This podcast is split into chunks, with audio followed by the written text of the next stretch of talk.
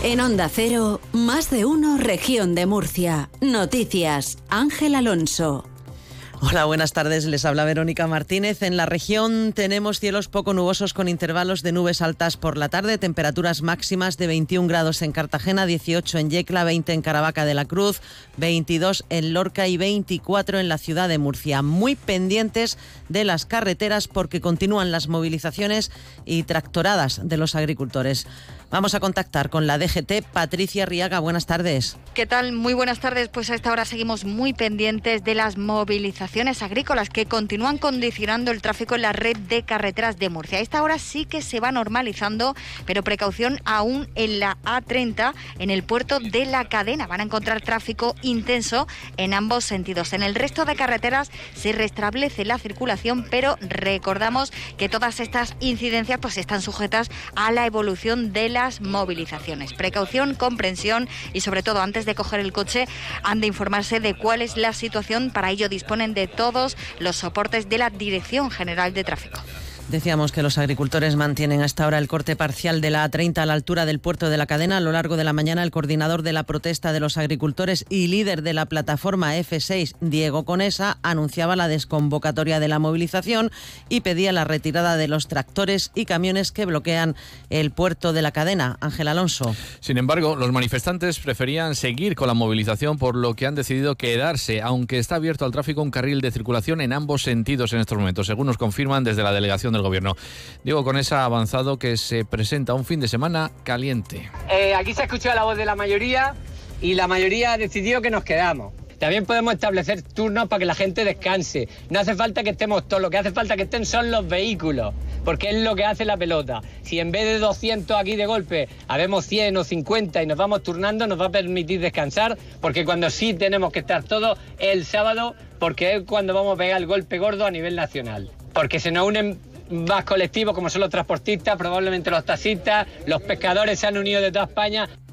Sí, se han retirado camiones y tractores en el Valle de Escombreras, en Cartagena, cuyos accesos seguían bloqueados desde ayer. Ante la inminente carga de los agentes antidisputurbios, los agricultores decidían disolver la tractorada.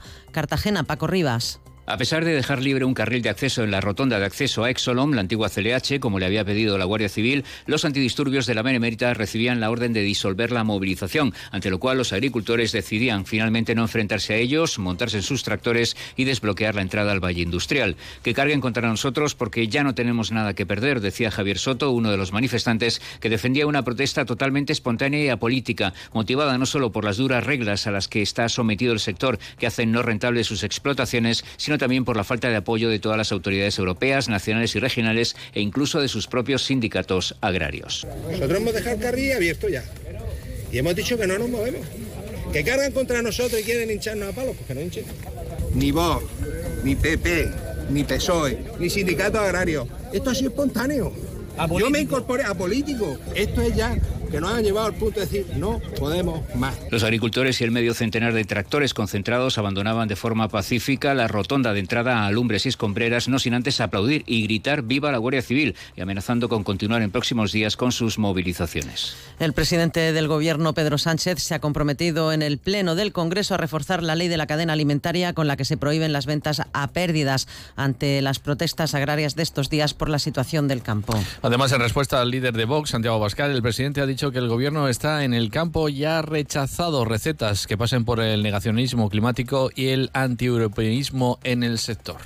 Nosotros estamos facilitando la adaptación a la normativa de la Unión Europea, estamos simplificando la PAC, estamos implementando cláusulas espejo y vamos a fortalecer la ley de cadena alimentaria. Mire, eh, este gobierno está con el campo, señoría. Y lo está no solamente de palabras, sino también con los hechos. Desde el año 2022, 4.000 millones de euros para el sector primario. En todo caso, sí le diré no a usted, sino al campo, que este gobierno está con ellos y que ustedes proponen una fórmula letal para el campo español. Y es una mezcla imposible y letal entre el negacionismo climático y el antieuropeísmo. Por otro lado, el presidente de la comunidad autónoma, Fernando López Miras, ha vuelto a trasladar su apoyo a los agricultores y sus justas reivindicaciones, pero no comparte las movilizaciones no autorizadas estos días. López Miras entiende que los agricultores estén hartos porque cada día están más asfixiados, pero también dice el presidente que las manifestaciones han de ser legales. Creo que es importante que a la hora de hacer esas reivindicaciones, esas justas manifestaciones, pensemos también en el resto de la sociedad, en cuestiones eh, de urgencia que se tienen que atender y que también cualquier tipo de protesta, cualquier tipo de reivindicación se haga por cauces legales, que afortunadamente nuestro ordenamiento jurídico así lo recoge y, entenderán bueno, pues que como garante de la ley y de la Constitución, igual que, siempre hemos pedido que se cumpla con la legalidad, vigente, también lo hagamos. Pero evidentemente sus reivindicaciones son más que justas necesarias y por supuesto las apoyamos. Declaraciones de López Miras tras inaugurar el pabellón de Murcia en la Feria Hortofrutícola Fruit Logística en Berlín, en la que participan 64 empresas de la región. El presidente ha destacado que el pasado año aumentó el valor de las exportaciones hortofrutícolas que alcanzaron los 3.300 millones de euros, un 6% más que el año anterior, por lo que la región se ha convertido, esta región, en la más exportadora de España de este sector.